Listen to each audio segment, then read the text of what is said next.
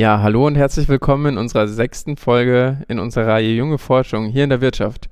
Um euch die Vielfalt der wirtschaftswissenschaftlichen Forschung noch ein bisschen näher zu bringen, möchten wir mit dieser Reihe Menschen, die noch relativ am Anfang ihrer wissenschaftlichen Karriere stehen, kennenlernen und damit sowohl thematische als auch methodische Inspiration für wissenschaftliche Arbeiten von Promotion bis Hausarbeit sammeln.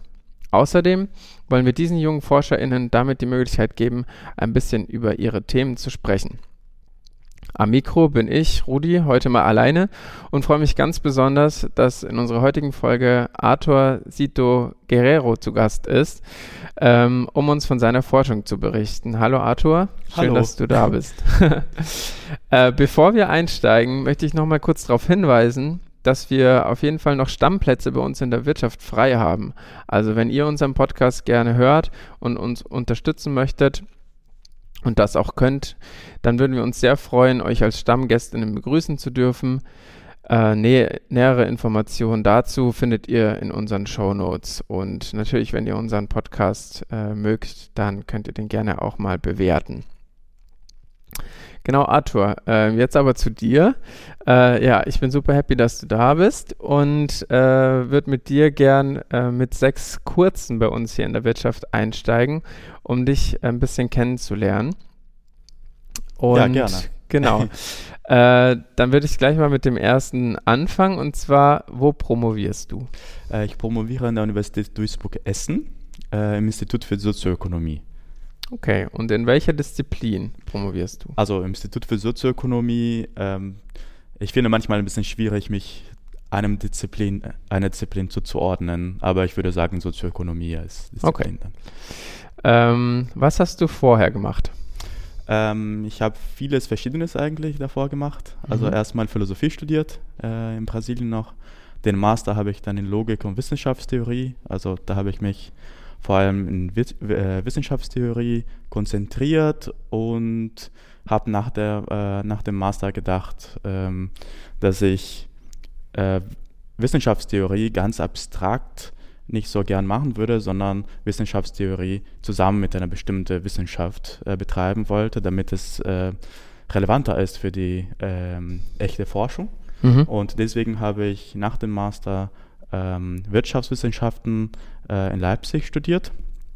Ähm, genau, ähm, den Bachelor habe ich nicht abgeschlossen, ähm, aber in der Zeit bin ich auf äh, das Thema auch gekommen, äh, dass ich jetzt in meiner Promotion äh, forsche und genau, ich versuche auch in meiner Forschung ähm, diese zwei Disziplinen miteinander zu verbinden, also sowohl die, die Philosophie äh, als auch die VWL. Mhm. Mhm.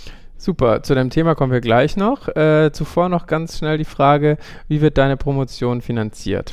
Äh, ich habe ein äh, Stipendium von der Hans-Böckler-Stiftung. Genau. Perfekt. Okay, und äh, jetzt zu deinem Thema. Äh, mhm. Was ist dein Thema in einem Satz? Ähm, ich forsche dazu, wie ähm, ökonomische Ungleichheit gemessen wird, also insbesondere Einkommensungleichheit, mhm. vor allem wie das interpretiert wird. Und äh, vielleicht noch eine forschungsleitende Frage, die du bearbeitest? Kann ich jetzt ein bisschen länger sprechen? Ja, ja. Ah, ja. Weil ich promoviere kumulativ, das heißt, ich äh, schreibe äh, in, äh, im Rahmen meiner Promotion drei Papers und jedem Paper habe ich eine andere äh, Fragestellung, aber die große Frage sozusagen ist, äh, inwieweit ähm, ja, ethische, normative Prinzipien in der Art und Weise, wie wir äh, unsere Begriffe definieren, mit denen wir ökonomische Ungleichheit messen, ähm, genau, welche Prinzipien da sind und was das für einen Unterschied macht, äh, zum Beispiel auch in den Narrativen, die wir äh, über Ungleichheit haben. Ähm, das okay. wäre sozusagen die größte Frage und das versuche ich in drei verschiedene konkretere Fragestellungen äh, zu beantworten. Okay, ja, super spannend. Äh, danke dir für den Einstieg. Ähm, dann kommen wir so ein bisschen zu deiner Motivation. Und äh, da wird mich interessieren, wie bist du denn auf dieses Promotionsthema gestoßen? Also damals, als ich äh, Wirtschaftswissenschaften studiert habe, habe ich auch ein Auslandssemester äh, in Brasilien gemacht ähm, und dabei eine Hausarbeit geschrieben über die ähm, Ungleichheitsentwicklung in Brasilien in den letzten 60 Jahren mhm. ähm, geschrieben. Und mir wurde es klar, ähm, dass es verschiedene Narrative gibt und dass ähm, ähm, die ForscherInnen immer noch nicht einig sind, ob die Ungleichheit ähm, in der Periode 2000 bis 2015 ungefähr, ob die Ungleichheit da gestiegen ist oder eher konstant war oder sogar äh, gesunken ist wo ich erstmal dachte, okay, wie kann es sein, dass eher so eine empirische Frage, die ähm, erstmal so scheint äh, einfach zu beantworten, wenn man die Daten einfach hat. Mhm. Und dann dachte ich, okay, ich, ich würde gern besser verstehen, wie es sein kann, dass ähm, je nach Methode, je nach Definition man verschiedene Narrativen da haben kann. Mhm. Und ich dachte, okay, das ist auch eine sehr spannende Frage und sehr wichtig von der politischen Perspektive, weil ähm, verschiedene politische äh, Parteien in Brasilien haben dann ähm, ja, Narrative über diese Zeit entwickelt, die auch ja, wichtig für ihre Image zum Beispiel waren, mhm. also für die Politikmaßnahmen, die in der Zeit auch äh, ergriffen wurden. Und genau, damals bin ich auf die Idee gekommen, okay, ich würde gern besser untersuchen, wie Ungleichheit gemessen wird. Ähm, genau, so, so, so, bin ich auf das Thema gekommen. Das war, hat dann noch ein bisschen gedauert. Das Thema war erstmal in der Schublade. Ähm, ich habe dann das ein bisschen lang gebraucht, bis ich wirklich so einen Antrag gestellt habe, ähm, die Promotion zu machen. Aber genau, mhm. genau, äh, da hat es alles angefangen. Okay, ja, super spannend. Okay, du hast uns schon erzählt, dass du kumulativ promovierst, das heißt, du veröffentlichst ähm, einzelne Artikel. Ähm, und wie ist es, ähm, also wie gehst du methodisch vor, um dein Thema zu bearbeiten, mhm. beziehungsweise deine drei übergeordneten Forschungsfragen zu beantworten? Also ich würde sagen, ich habe jetzt keine feste Methode, also mhm. auch weil ich eher dieser philosophische Blick dahinter habe, dieser konzeptionelle Blick, dann versuche ich vor allem ähm, ja, diese begriffliche Analyse äh, durchzuführen, zu verstehen, was äh, wir unter Ungleichheit meinen. Und mhm. äh, da geht es viel darum zu lesen, was äh, die Leute über Ungleichheit schreiben. Ähm, genau, aber ja, in meinem ersten Paper, das jetzt äh, bald fertig ist zu veröffentlichen. Ähm, da habe ich äh, direkt auch mit Daten gearbeitet, also über globale Ungleichheit. Und ich habe vor allem die Daten äh, analysiert und die Na Narrative, die äh, aus diesen Daten entstehen, äh, ein bisschen verglichen. Aber ich würde jetzt nicht sagen, dass ich eine feste Methode habe. Mhm. Okay, aber man kann sagen, du hast auf jeden Fall auch einen philosophischen Ansatz, mhm. äh, den du verfolgst und ähm, das versuchst sozusagen auch äh, mit ökonomischen Methoden dann auch umzusetzen. Also es ist irgendwie eine Kombination von beidem, kann man, kann man das sagen? Also was ich versuche, ist sozusagen in einer Meta ähm, quantitative Analyse zu machen. Also ich schaue mir, wie quantitative äh, Forschung gemacht wird und äh, versuche darüber zu reflektieren. Das ist mhm. sozusagen mein Ziel. Obwohl mein erstes Paper jetzt gar nicht so philosophisch ist. Also da verorte ich mich eher in dieser Ungleichheitsforschung mhm. und da ist eigentlich ja kein Philosoph jetzt in meiner Literatur. Okay. das, ja. Alles klar. Ja, über die Ergebnisse von genau diesem Papier werden wir gleich noch sprechen. Ähm, jetzt vielleicht aber noch mal so ein bisschen übergeordneter.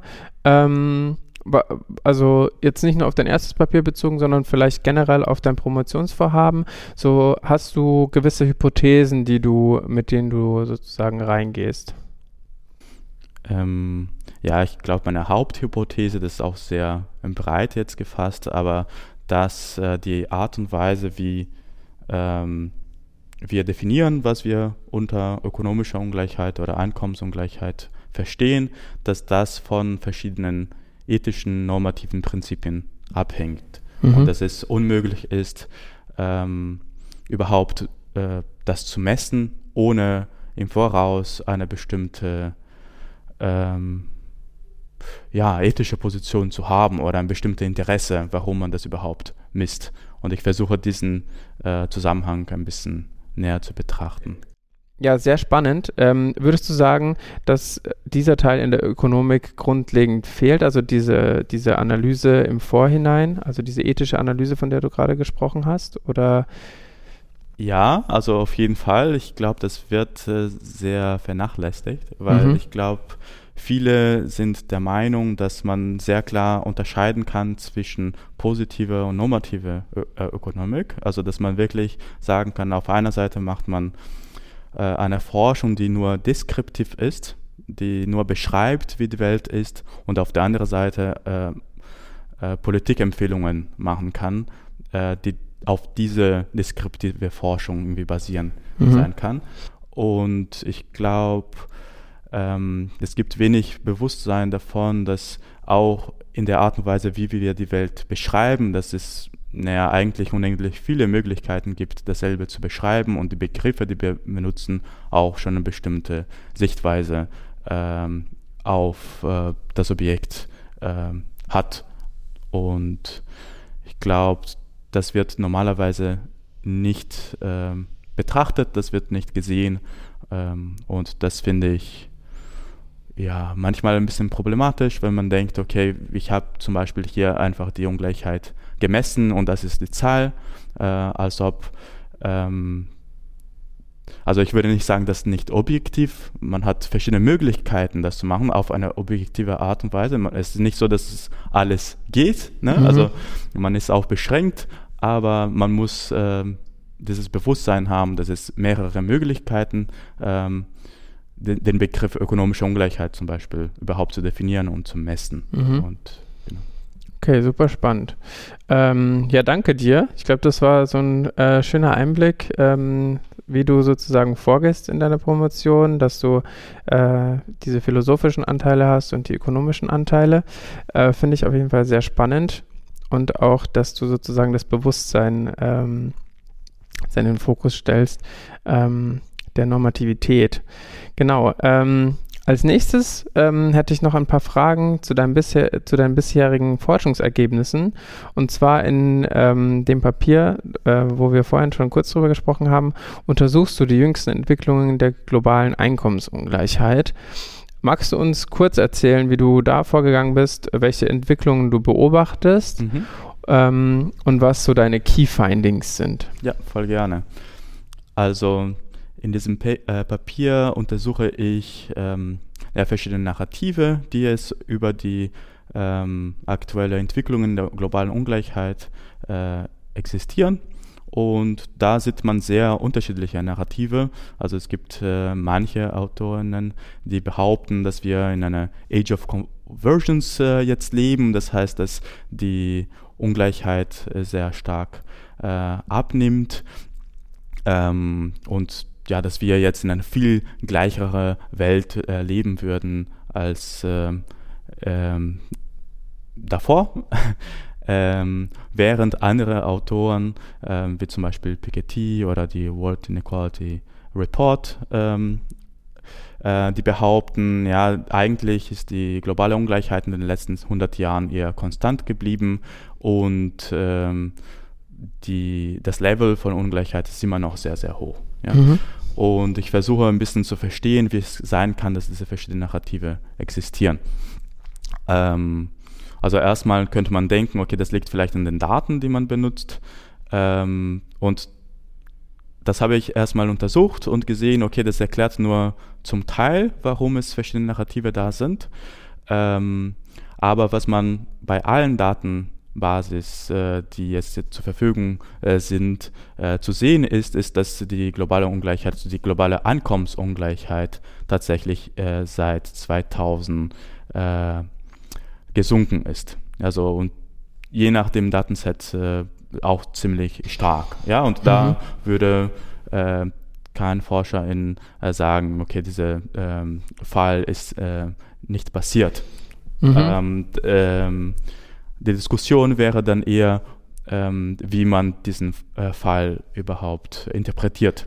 Okay, Arthur, kurz Zwischenfrage.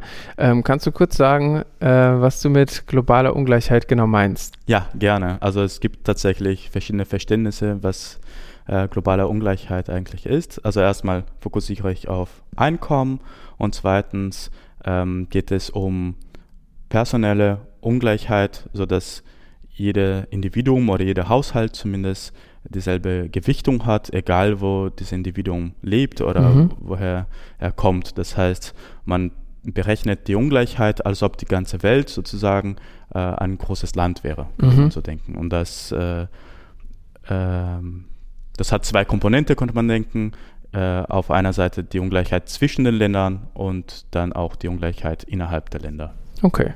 Und was ich in meinem Paper auch versuche zu zeigen, ist, dass ähm, diesen sinkenden Trend, den wir da sehen, ähm, der war sehr begrenzt in ihren Möglichkeiten. Also wenn wir jetzt schauen, okay, was äh, würde passieren, wenn äh, dieser Trend auch in der Zukunft äh, weiter ähm, äh, da ist.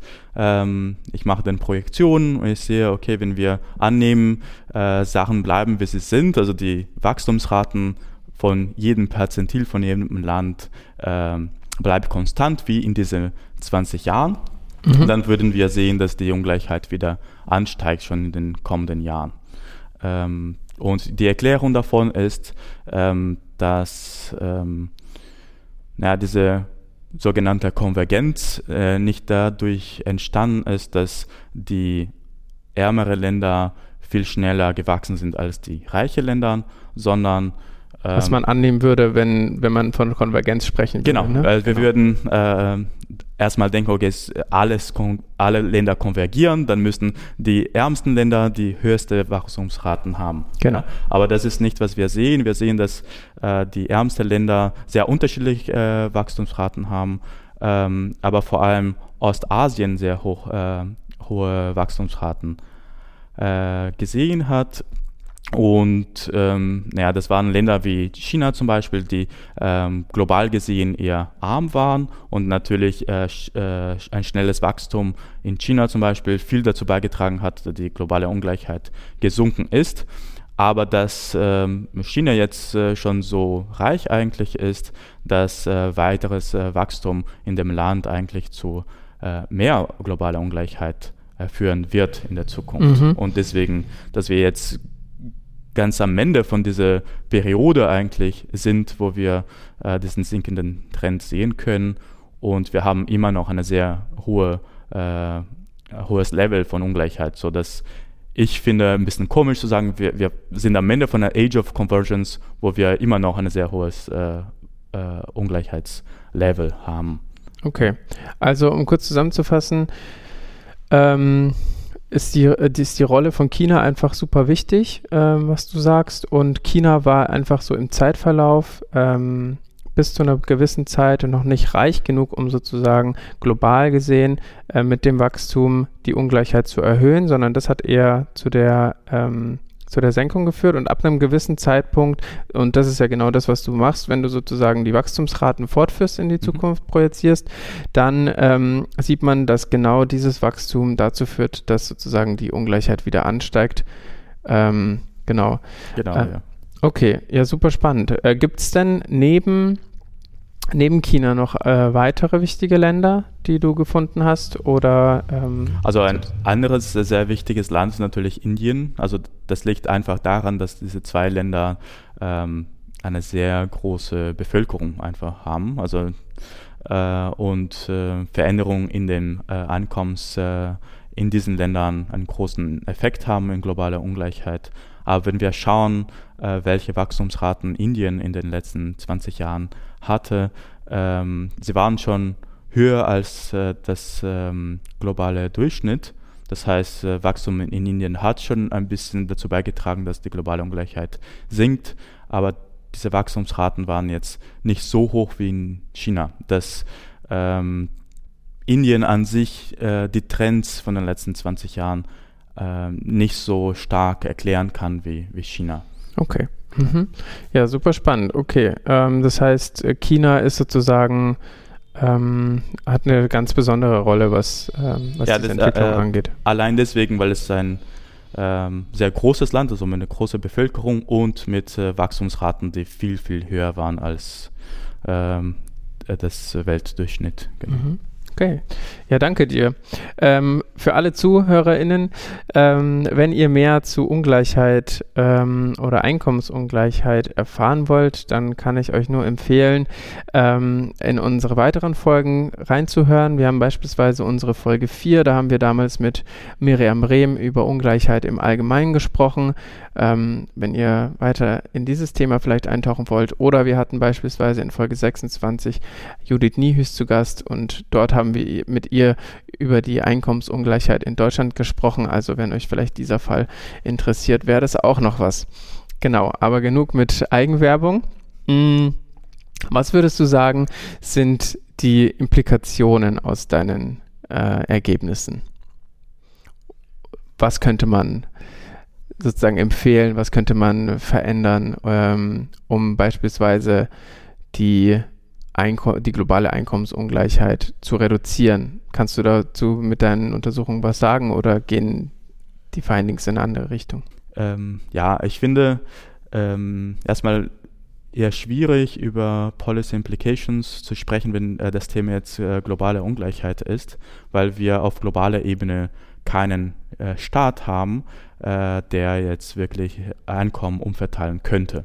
Ja, wir mhm. haben überhaupt keine Institution, die auf globaler Ebene ähm, so massiv äh, eingreifen könnte und wirklich da was verändern könnte. Mhm. Also man könnte sagen, es wäre so ein Policy Implication zu sagen, wir sollten so eine äh, Organisation wirklich ähm, gründen. Ähm, aber genau, das ist jetzt schon ein bisschen sehr weit gedacht. Mhm. Aber und alle internationalen Organisationen, äh, die, es, die es gibt, sind praktisch nicht mächtig genug, um. Ja, wenn wir zum Beispiel die äh, United Nations oder die Weltbank zum Beispiel anschauen, natürlich haben sie schon da irgendeine Art ähm, Einfluss, aber sie sind jetzt nicht mächtig genug, um zum Beispiel es ist nicht wie in einem Staat, wo innerhalb Deutschland progressive Steuer erheben, äh, erhoben werden können und äh, für soziale Programme benutzt werden können. Das können wir auf globaler Ebene nicht machen. Mhm.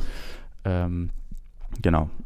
Ähm, aber was man äh, in meinen Daten, in meinem Paper auf jeden Fall sehen kann, ist, dass äh, damit wir ähm, in der Zukunft auch einen sinkenden Trend in globaler Ungleichheit sehen äh, könnten, äh, müssten die Wachstumsraten vor allem in äh, Südasien also in Indien und anderen Ländern oder auch äh, in, der, in Afrika südlicher von Sahara ähm, äh, sehen.